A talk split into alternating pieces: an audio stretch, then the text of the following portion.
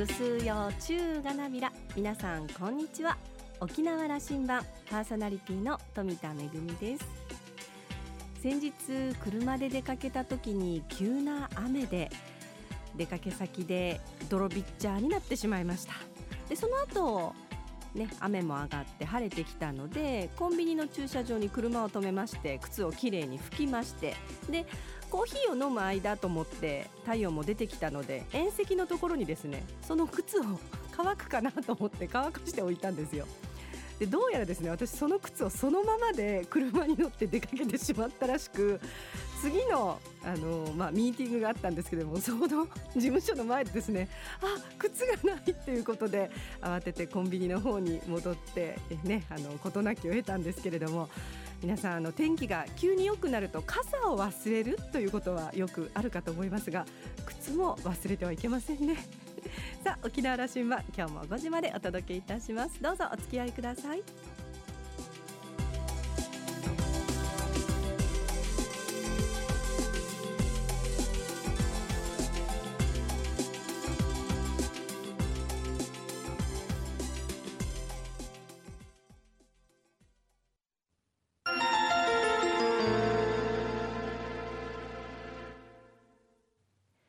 那覇空港のどこかにあると噂のコーラルラウンジ。今週は豊見城市長の山川仁さんと沖縄大学地域研究所特別研究員の島田克也さんのおしゃべりです。山川さんは1974年生まれ豊見城市高峰のご出身です。産業短期大学を中退後衆議院議員秘書を経て2011年に市議に初当選し2期務めます。昨年の8月豊見城市長選に立候補。捕獲の垣根を越えた市民のための市政を訴えて初当選します。豊見城市という若い市に現在44歳という若い山川市長。今後の市政運営などについて熱く語っていただきました。それではお二人のおしゃべりをどうぞ。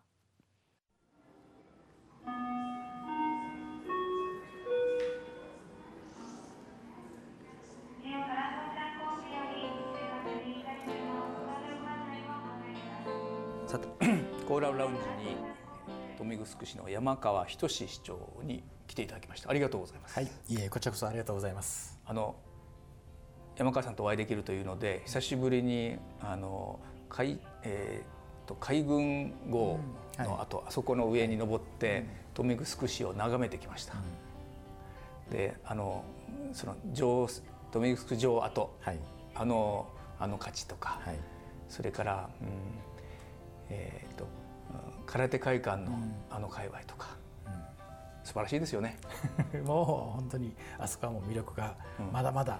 えーまあ、十分ではないですけどね、あの生かされてないっていうかですね。生かされてないというのは、はい。市長も認めますね。認めます、はい、これからまだまだ、あの生かしきれるように、あの整備していきたいと思います。そういう意味では、あの豊見城は市はだから若い町だと。はい。2002年の市政ですか、はい。スタートが。はい、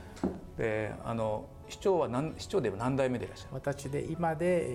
えー、6代目になります。六代目私は6代目ですね。だから町そのものも、まあ、えっと今20年弱で、えー、17年目市市になって17年目ですね、若い町だと、若い町もちろん村としての歴史はすごく、そうです。ね若い町だと、はい。そして市民もすごく若いです、はい、市民はあの今人口が6万4500万ほどいますが、えーその中の平均年齢が39歳。とっても若いです。このこの時代においてということですよね。そうですね。日本中、はい。あの少子で高齢でということを、そう新しいどう展開しようかとして、しかしながら若い町で市民も若くて、市長も若いと、は若い3つなんですよ。そうですね。そうなんですよね。という山川さんにはい。どういう市政運営をしていくかと今日はじっくり聞かせてください。はい。よろしくお願いします。あの山川さんはもちろん豊見城の出身で。はい。どんな少年時代でしたか？えー私そうですね。今、えー私の生まれは、うん。えーこちらから、えーまあ、糸満向けに行く富城団地という那覇からすると南に向かって富城団地、はい。あの一時期は沖縄で一番大きな団地だったそうですね、はい。当時はそうですね。あの、まあ、復帰後、えーすぐにできた、まあ、マンモス団地だと言われてましたけど、まあ、そこで生まれ育ち、えーまあ、団地の、まあ、方々に、まあ、なんていうんですかね、まあ、よく当時の雷親父の方々によく怒られるようなわんぱくをしてた記憶ありますけど、はい、じゃあ団地育ちだそうですね、団地育ちです、ね、あのお父上が、えっと那覇市のあの、はい、助役をなさってそうですそうです、はい、あの山川さん。父がですねあの当時、えーまあ、稲峰圭一、うん、あの県知事元県知事の、えーまあ、当時のまあ部長あの地域離島振興局っていう、まあ、あの部があったんですけどね局が、まあ、そこの部長をしていたんですが尾長武さんが那覇市に市長にあの初めて当選した時の、えー、まあ県政と、まあ、那覇市そしてまた那覇市は当時、まあえー、保守革新で言えば革新系の、うん、まあ、市長だったもんですからそこの、まあえー、なかなか行政としての、まあえー、パイプ役っていうかですね、うん、そういったものがなくて、まあ、ぜひ那覇の方に行っていただけないかっていう、まあ、お話もあったようで、うん、その時に、まあえー、尾長武さんの方から、まあえー、那覇市の、まあ、助役を、まあ、拝命したというふうに伺ってます。うん。うん、あのそうするとそれはじゃああの行政マンの家に育った、ということなんですね。そうです。ね。あの、はい、政治はなさらなかった。えーと、父はですね政治の部分では好きだったと思います。あの祖父があの私の祖父が山川靖国という、うん、あのまあ、名前の大砲と言われてたんですけど、えー、大砲はい靖国あのあ、はい、安泰の泰に、はい、あの国は、まあ、あの国ですね、うん、えー、書いて、まあ、大砲というあの呼び名でよく立法院時代の、まあ、今あのよく映画とかであの沖縄のこの豊見城出身の亀次郎さんの映画とかもやられてますけど、うん、そういう時代にあの議員をされていた、まあ、私の祖父山川大砲がいるんですけど、まあ、政治の世界であの生きて、まあ、警察から、えー、政治の世界に行き、うん、まあ、その当時戦中戦後まあ生き抜いたあの祖父だったんですけどあの沖縄を守っていただいた島田明当時のまあ知事に、えまあ使いながらしっかりとまあ県民をまあ安全なところにあのまあ誘導するような係だというふうに聞いてますけどそういったまああの書物とかも僕私もまあ勉強しながらですねまたあの父もそういう私の祖父の背中を見ながら多分育っているので政治は興味がありつつも、まあ、なかなか公務員っていうあの行政っていう、まあ、あの場所から離れられなくて一生懸命、まあ、その政治家の背中を追っていったんじゃないかなと思いますけどね。なるほど、はい、それはあの政治ということを志すあの素地土壌はしっかりあったわけですね。あったんでしょうね。うん、そして、えっ、ー、と豊見城ではあの議員を2期なさいましたね。そうです。はい。2期してます。最初のところその、はい、まあその素地があって、あの政治の道にとい。う時は、はい、これ何歳の時でいらっしゃった？この時はですね、えー、36、まあ、6歳の時に、えー、豊見城のまあ市会議員に立候補したんです、うんうん、ただ立候補するにも少し順序がありまして、うん、えー、その前にですね私はあの今南城市の市長をしている、うん、えー、ズケラン長斌さんの、はいまあ、秘書をあのちょっと経験していまして。ということは2009年からそうですね。約2009年8年頃からね、ズケランさんが衆議院議員時代の、ね、はいその時から、えーまあ、何も政治のことに興味があったわけでもなくただただ、まあ、職を探してたっていう、まあ、単純な今感覚でポッとあの入ったら、まあ、ズケラン長瓶当時のまあ代議士が、うん、私のことにまあ興味を示してくれたのか拾っていただいて。でそこからまあ今言う島田さんが言うようなこの素地が、うん、まあ、覚醒したの開花したのかなっていう。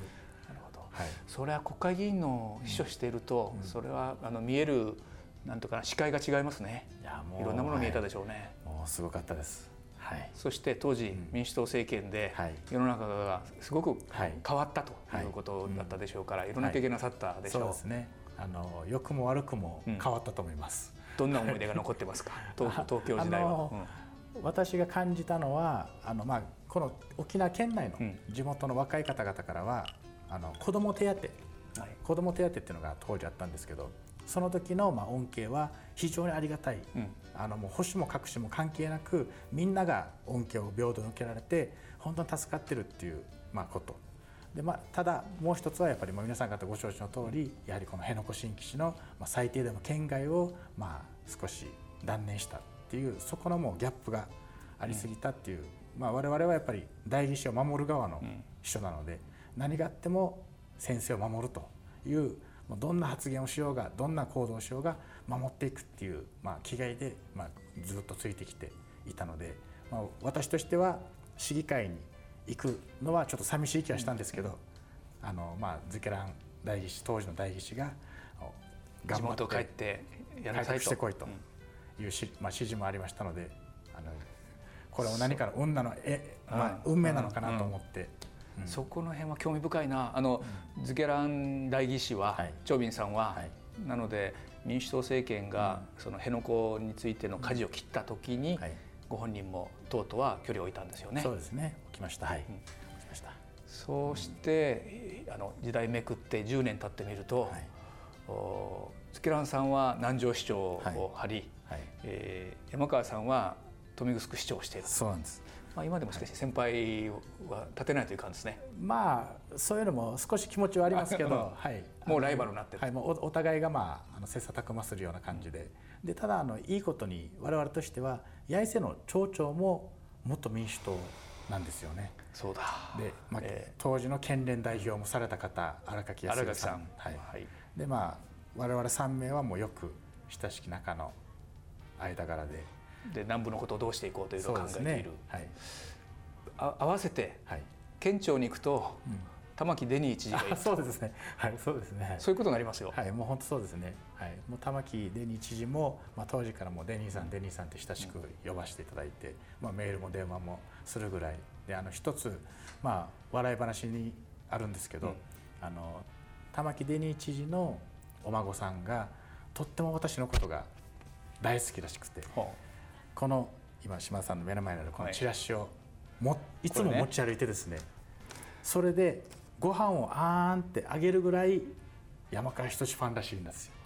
よ。何何どうどうなってるんですか、ね、まあ、どうなってるのかちょっと分からないですけど、でもう知事からも一緒に写真撮って孫にあげたいからということで逆に知事から写真を撮ってとせがまれるぐらいに今なってます。そ うそれは強みですね。強みですね。あの富城として県庁に、はい、あのいつもこうあのタイアップしに行かないといけないですね。そうですね。そうか。あの当時の2009年の民主党時代、これねだから民主党政権のあの時代が日本において何であったかというのはもう一回検証する時期に10年経ってきてるのかもしれませんよ。ね、はい。まあ制度としては大変いいものを、うん、あのお決め上げとしてあの置いていったなっていうふうに思いますけど、まあその後えー、立ち直りがだいぶ遅いですね。うん、うん、あのやはり中央のいろいろとあのこの政治的な政局を見ていると、うん、まあ政治っていうのは本来生活に直結しなければならないものであのお互いのこの感情論をぶつけ合いながら、うん、まあ、えー、ああでもないこうでもないだから我々は一緒になれないとかですね。いろんなことを、まあ、あの上のクラスの方々話されてますけど本来原点に立ち返ると、うん、やはり国民のために何をすべきかということを考えた場合は、えー、一度この自分たちのこの利己心を、まあ、しっかりと、まあえー、置いていかなければいけないと思うんですよね。それがなぜかいろんな経験をされるとどうしても頭が、うん、思想思考がそうなってくるのかああすればこうするよなっていうようななんか感覚が持って、えー、前に進もうとするのでやっぱり一歩進めば100歩下がるみたいな感じのやり方で、もう我々と私としてはできたらまあ純粋な気持ちで、あの本当にもう大きな視点でですねぜひあの富城市も何かこの捕獲のバランスもすごいあの強烈なところだとは思ってはいますけどでもそれはそれでもしっかりと、えー、私としてはそういうイデオロギーではないと、やはりあの尾長前知事が訴えていたまあ、こういうまあイデオロギーよりアイデンティティだよっていう、まあ、この真のやはりあの県民のため市民のためにどうあるべきかっていうこの政治をまあするべきであって、まあ、それができできたら多分また次の新しい何か世代のまあ政党があの政治が取り組んでいけるのかなと思ってですね、もう少し頑張ってほしいなと思います、先輩たちには。特に市長という職責ね、はい、ここは私もあの問わせを全て背負って、うん、タウンマネージャーマネジメントするという立場は、はい、そこはあの両方の意見これ、うん、山川さん強くおっしゃってますよね、はい。はい、両方の意見を聞くんだということをおっしゃっておられる、この辺のお考えあの、うん、その政治家山川さんであるけども、市長としては、あの市民の意見をということをおっしゃる、この市政に対する、あのスタンスみたいなお話をい。ただけますか？あのまあ少しまた原点の話にになりますけどあの1959年に、うん、えー、沖縄の自民党が決闘されました。でその中の一人が、えー、先ほど話した祖父の山川靖国もその決闘のメンバーにいたんですね。で我々としてはやっぱり祖父の代父親、まあ、稲峰県政も自民系です。でも尾長武さんも当時の自民系。で我々父親もまあそういう受け継ぎながら、えー、私たちはまあ家族としてそういう教えをこうって DNA が、まあ、保守系の DNA が入ってると思います。でそれを踏まえて今回のこの昨年11月になった、まあ、市長選挙には捕獲を問わず市民の声をしっかり聞けるのは誰かっていう選考委員会の中であなたが出なさいとあなたしかいないということで、まあ、共産党も含めて、まあ、社民党だっていろんな政党の方々からの、まあ、後押しそしてまた市民また保守の方々の、まあ、市民代表からも、まあえー、プッシュがあったので、まあ、立候補したという形です。なのであの私としては、まあ、議会の中でとか、うん、えー、この市民の中でとかですねそういった中でいろんな方々の関わりで今までずっと全姿勢を支えてきた方々企業の方々もたくさんいると思いますけどそういうのは私には関係ないです。ま、ち、づくりを良くするためにこの方々と一緒になってどう町をいい町を作っていくか。あの感情論ではなくて本当に気持ちとしてこの町が発展すれば隣接する町も発展するしあの、まあ、生活が豊かになると。それをするためにはどうしたらいいのかっていうのが一番考えるべき立場だと思ってるんですね。うん。なので、まあ、議員の方々はいろいろと、まあ、判断がたくさん、まあ、イデオロギーが強い方もいますけど、まあ、そういったのも抜きにして私たちは純粋に全ての人を愛せないといけない、全ての人たちの安心安全命を守らないといけない立場であるのでどういう方にも愛情を持って、まあ、声をかけていくと。まあ、そしてまた受け止めると、どんな些細なことでも受け止めてできるだけしっかりとしたまあ回答を持ってまた新しい富城を作るためのまあ形作りをするっていうまあ、まあ姿勢でやってます。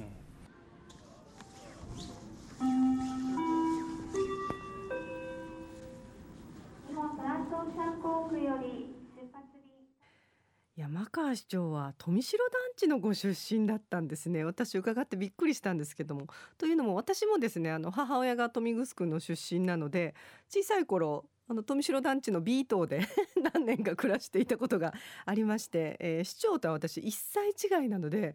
もしかしたら小さい頃にすれ違っていたかもしれないなってちょっと思ったりしました。えー、町の平均年齢は39歳という大変あの若い町ですよね、えー、そこに山川市長、えー、現在44歳という若い市長、えー、大変熱く語っていただきましたけれどもこの続きのお話また来週お届けしたいと思います。今週のコーラルラウンジは豊見城市長の山川仁さんと沖縄大学地域研究所特別研究員の島田克也さんのおしゃべりでした。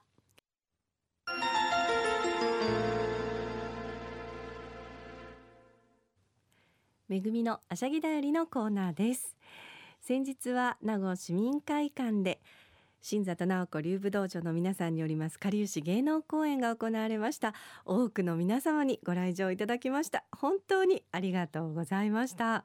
え今回は下流市芸能公演の中の新しいカテゴリー子どもと伝統芸能ということであの市販の先生方ももちろんご出演されたんですけれども、えー、名護のね玉城流玉泉会の新里直子流武道場のたくさんの子どもたちにも出演してもらいました。もうとっても元気いっぱいでそして私はね本当に感動したんですけれどもあの子供だからとかっていうことではないんですよね。本当に真摯に、えー、琉球芸能に取り組んでいて一生懸命お稽古を重ねてでねちゃんとねあのお稽古の時にこれこれこういうふうにしようかなとかっていうと次のお稽古までにちゃんとその宿題をクリアしてくるっていうのが本当に素晴らしいなというふうに思いました。大きな声で兵士を言って一生懸命踊ってそしてねあの周りの子どもたちが踊る時にもですね一生懸命こうあの兵士で盛り上げてくれるとみんなで作った舞台という感じがいたしました。であの師範の先生方もですね子どもたちに乗せられてというかあの地方のニーニーたちもですねもう子どもたちに負けないぞということですごくエネルギーいっぱいの舞台を繰り広げることができました。あの琉球芸能というのは本当にあの、ね、私たちの祖先が生み育ててそして困難な時代もね守り育ててくれた大切な大切な文化なんですけれどもこうしてまたちゃんと若い世代次の世代につながっているというのはとても頼もしいなというふうに思いましたし嬉しく思いました、えー、秋はですねこれからまた様々な芸能公演もありますよね。ぜひみんなで、えー、応援をしていただければと思っております。本当にたくさんのご来場ありがとうございました。めぐみのあしゃぎだよりのコーナーでした。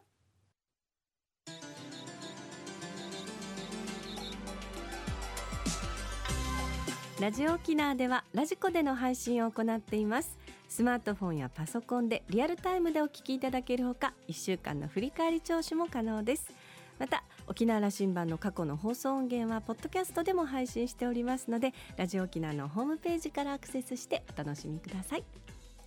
沖縄羅針盤今週も最後までお付き合いいただきましてありがとうございました。パーソナリティは富田恵でした。それではまた来週。